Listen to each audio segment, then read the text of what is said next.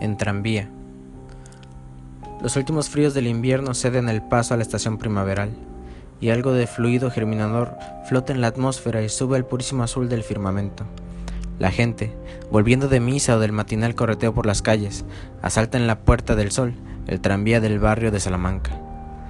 Llevan las señoras sencillos trajes de mañana, la blonda de la mantilla envuelve en su penumbra el brillo de las pupilas negras, arrollado la muñeca, el rosario. En la mano enguantada, ocultando el puño de lencas, unas de lilas o un cucurucho de dulces, pendiente por una cintita del dedo meñique. Algunas van acompañadas de sus niños. Y qué niños tan elegantes, tan bonitos, tan bien tratados. Dan ganas de comérselos a besos. Entran impulsos invencibles de juguetear, enredando los dedos en la ondeante y pesada guedeja rubia que les cuelga por las espaldas. En primer término, casi frente a mí, descuella un bebé de pocos meses. No se ve en él, aparte de la carita regordeta y las rosadas manos, sino encajes, tiras bordadas de ojetes, lazos de cinta, blanco todo, y dos bolas envueltas en lana blanca también, bolas impacientes y danzarinas, que son los piececillos. Se empina sobre ellos, pega brincos de gozo, y cuando un caballero cuarentón que va a su lado, probablemente el papá, le hace una caratoña o le enciende un fósforo, el mamón se ríe con toda su boca de viejo, babosa y desdentada, irradiando luz del cielo en sus ojos puros. Más allá, una niña como de nueve años se arrellana en postura desdeñosa e indolente, cruzando las piernas, luciendo la fina canilla cubierta con la estirada media de seda negra y columpiando el pie calzado con zapato inglés de charol. La futura mujer hermosa, tiene ya su dosis de coquetería. Sabe que la miran y la admiran, y se deja mirar y admirar con oculta e íntima complacencia, haciendo un mohín equivalente a ya sé que os gusto, ya sé que me contempláis. Su cabellera apenas ondeada, limpia, igual, frondosa, magnífica, la envuelve y la rodea de un halo de oro, flotando bajo el sombrero ancho de fieltro, nubado por la gran pluma gris. Apretado contra el pecho lleva envoltorio de papel de seda, probablemente algún juguete fino para el hermano menor, alguna sorpresa para la mamá, algún lazo o moño que le impulsó a adquirir su tempranera presunción. Más allá de este capullo cerrado va otro que se entreabre ya, la hermana tal vez, linda criatura como de 20 años, tipo afinado de morena madrileña, sencillamente vestida, tocada con una capotita casi invisible que realza su perfil delicado y serio. No lejos de ella, una matrona arrogante recién empolvada de arroz. Baja los ojos y se reconcentra como para soñar o recordar. Con semejante tripulación, el plebeyo tranvía reluce orgullosamente al sol, ni más ni menos que si fuese landó forrado de rasolís, arrastrado por un tronco inglés legítimo sus vidrios parecen diáfanos, sus botones de metal deslumbran, sus mulas trotan briosas y gallardas, y el conductor arrea con voz animosa, y el cobrador pide los billetes atento y solícito, ofreciendo en ademán cortés el pedacillo de papel blanco o rosa en vez de olor chotuno que suelen exhalar los cargamentos de obreros allá en las líneas del Pacífico y del hipódromo, vagan por la atmósfera del tranvía emanaciones de flores, vaho de cuerpos limpios y brisas del iris de la ropa blanca. Si al hacerse el pago cae al suelo una moneda, al buscarla se entreven piececitos chicos, tacones Luis XV, encajes de enaguas y tobillos menudos. A medida que el coche avanza por la calle de Alcalá, arriba, el sol irradia más e infunde mayor alborozo del bullicio dominguero, el gentío que hierve en las aceras, el rápido cruzar de los coches, la claridad del día y la templanza del aire. Ah, qué alegre el domingo madrileño, qué aristocrático el tranvía a aquella hora en que por todas las casas del barrio se oye el choque de platos, nuncio del almuerzo y los fruteros de cristal del comedor solo aguardan la escogida fruta o el apetitoso dulce que la dueña en persona eligió en casa de Martino o de Prast. Una sola mancha noté en la composición del tranvía. Es cierto que era negrísima y feísima, aunque acaso lo pareciese más en virtud del contraste. Una mujer del pueblo se acurrucaba en una esquina, agasajando entre sus brazos a una criatura. No cabía precisar la edad de la mujer. Lo mismo podría frisar en los treinta y tantos que en los cincuenta y poco. Flaca como una espina, su mantón parduzco, tan traído como llevado, marcaba la exigüidad de sus miembros. Diríase que iba colgado en una percha. El mantón de la mujer del pueblo de Madrid tiene fisonomía, es elocuente y delator. Si no hay prenda que mejor realce las airosas formas, que mejor acentúe el provocativo meneo de cadera de la arrebatada chula.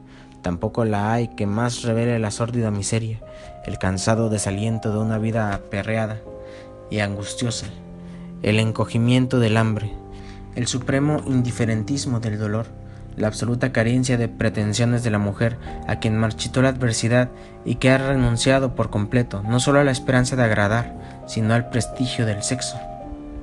Sospeché que aquella mujer del mantón ceniza, pobre de solemnidad sin duda alguna, padecía amarguras más crueles aún que la miseria. La miseria a secas la acepta con feliz resignación el pueblo español. Hasta poco hace ajeno a reivindicaciones socialistas. Pobreza es el sino del pobre y a nada conduce protestar. Lo que vi escrito sobre aquella faz, más que pálida, lívida, en aquella boca sumida por los cantos, donde la risa parecía no haber jugado nunca, en aquellos ojos de párpados encarnizados y sanguinolientos, abrazados ya y sin llanto refrigerante, era cosa más terrible, más excepcional que la miseria, era la desesperación. El niño dormía. Comparado con el pelaje de la mujer, el de la criatura era flamante y decoroso. Sus medias de lana no tenían desgarrones, sus zapatos vastos pero fuertes se hallaban en un buen estado de conservación. Su chaqueta gorda, sin duda, le preservaba bien del frío, y lo que se veía de su cara, un cachetito sofocado por el sueño, parecía limpio y lucio. Una boina colorada le cubría la pelona, dormía tranquilamente, ni se le sentía la respiración. La mujer, de tiempo en tiempo y como por instinto, apretaba contra sí al chico, palpándole suavemente con su mano descarnada, denegrida y temblorosa. El cobrador se acercó librillo en mano, revolviendo en la carretera la calderilla. La mujer se estremeció como si despertase de un sueño, y registrando en su bolsillo, sacó, después de exploraciones muy largas, una moneda de cobre. ¿A dónde? Al final.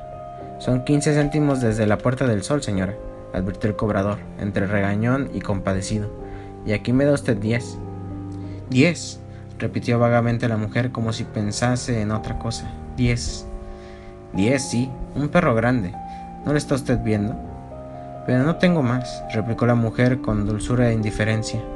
Pues quince hay que pagar, advirtió el cobrador con alguna severidad, sin resolverse a gruñir demasiado, porque la compasión se lo vedaba. A todo esto, la gente del tranvía comenzaba a enterarse del episodio, y una señora buscaba ya su portamonedas para enjugar aquel insignificante déficit. No tengo más, repetía la mujer porfiadamente, sin irritarse ni afligirse. Aún antes de que la señora alargase el perro chico, el cobrador volvió la espalda encogiéndose de hombros como quien dice, de estos casos se ven algunos. De repente, cuando menos se lo esperaba nadie, la mujer, sin soltar a su hijo y echando llamas por los ojos, se incorporó y con acento furioso exclamó dirigiéndose a los circunstantes, Mi marido se me ha ido con otra. Este frunció el ceño, aquel reprimió la risa. Al pronto creímos que se había vuelto loca la infeliz para gritar tan desaforadamente y decir semejante incongruencia, pero ella ni siquiera advirtió el movimiento de extrañeza del auditorio. Se me ha ido con otra, repitió entre el silencio y la curiosidad general. Una ladronaza pinta y revoca como un paré. Con ella se ha ido, y a ella le da cuanto gana, y a mí me hartó de palos. En la cabeza me dio un palo, la tengo rota. Lo peor, que se ha ido, no sé dónde está. Llevan dos meses que no sé. Dicho esto, cayó en su rincón desplomada, ajustándose maquinalmente el pañuelo de algodón que llevaba atado bajo la barbilla. Temblaba como si un huracán interior la sacudiese, y de sus sanguinolientos ojos caían por las demacradas mejillas dos ardientes y chicas lágrimas. Su lengua articulaba por lo bajo palabras confusas, el resto de la queja, los detalles crueles del drama doméstico. Oía al señor cuarentón que encendía fósforos para entretener al mamoncillo, murmurar al oído de la dama que iba a su lado. La desdichada esa. Comprendo al marido. Parece un trapo viejo, con esa jeta y ese ojo de perdiz que tiene. La dama tiró suavemente de la manga del cobrador y le entregó algo. El cobrador se acercó a la mujer y le puso en las manos la dádiva. Tome usted. Aquella señora le regala una peseta. El contagio obró instantáneamente. La tripulación entera del tranvía se sintió acometida del ansia de dar. Salieron a relucir portamonedas, carteras y saquitos. La colecta fue tan repentina como relativamente abundante. Fuese porque el acento desesperado de la mujer había ablandado y estremecido todos los corazones, fuese porque es más difícil abrir la voluntad a soltar la primera peseta que a tirar el último duro. Todo el mundo quiso correrse, y hasta la desdeñosa chiquilla de la gran melena rubia, comprendiendo tal vez, en medio de su inocencia, que allí había un gran dolor que, que consolar, hizo un gesto monísimo, lleno de seriedad y de elegancia, y dijo a la hermanita mayor, María, algo para la pobre. Lo raro fue que a la mujer ni manifestó contento ni gratitud por aquel maná que le caía encima. Su pena se contaba, sin duda, en el número de las que no alivia el rocío de plata. Guardó, sí, el dinero que el cobrador le puso en las manos, y con un movimiento de cabeza indicó que se enteraba de la limosna, nada más. No era desdén, no era soberbia, no era incapacidad moral de reconocer el beneficio, era absorción en un dolor más grande, en una idea fija que la mujer seguía a través del espacio, con mirada visionaria y el cuerpo en epiléptica trepidación. Así y todo, su actitud hizo que se calmase inmediatamente la emoción compasiva. El que da limosna es casi siempre un egoístón de marca, que se perece por el golpe de varilla transformador de lágrimas de regocijo.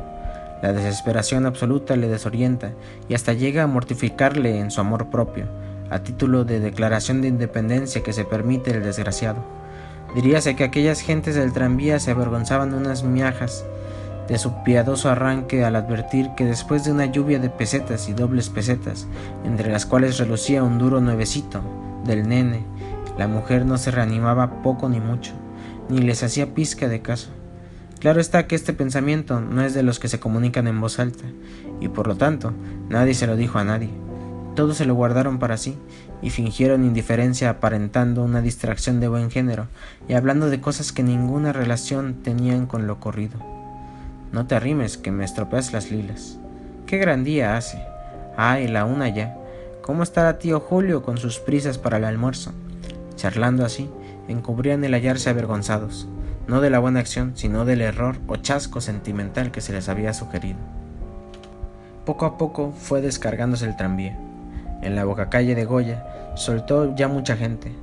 Salían con rapidez, como quien suelta un peso y termina una situación embarazosa, y evitando mirar a la mujer inmóvil en su rincón, siempre trémula, que dejaba marchar a sus momentáneos bienhechores sin decirle siquiera Dios se los pague. ¿Notaría que el coche iba quedándose desierto?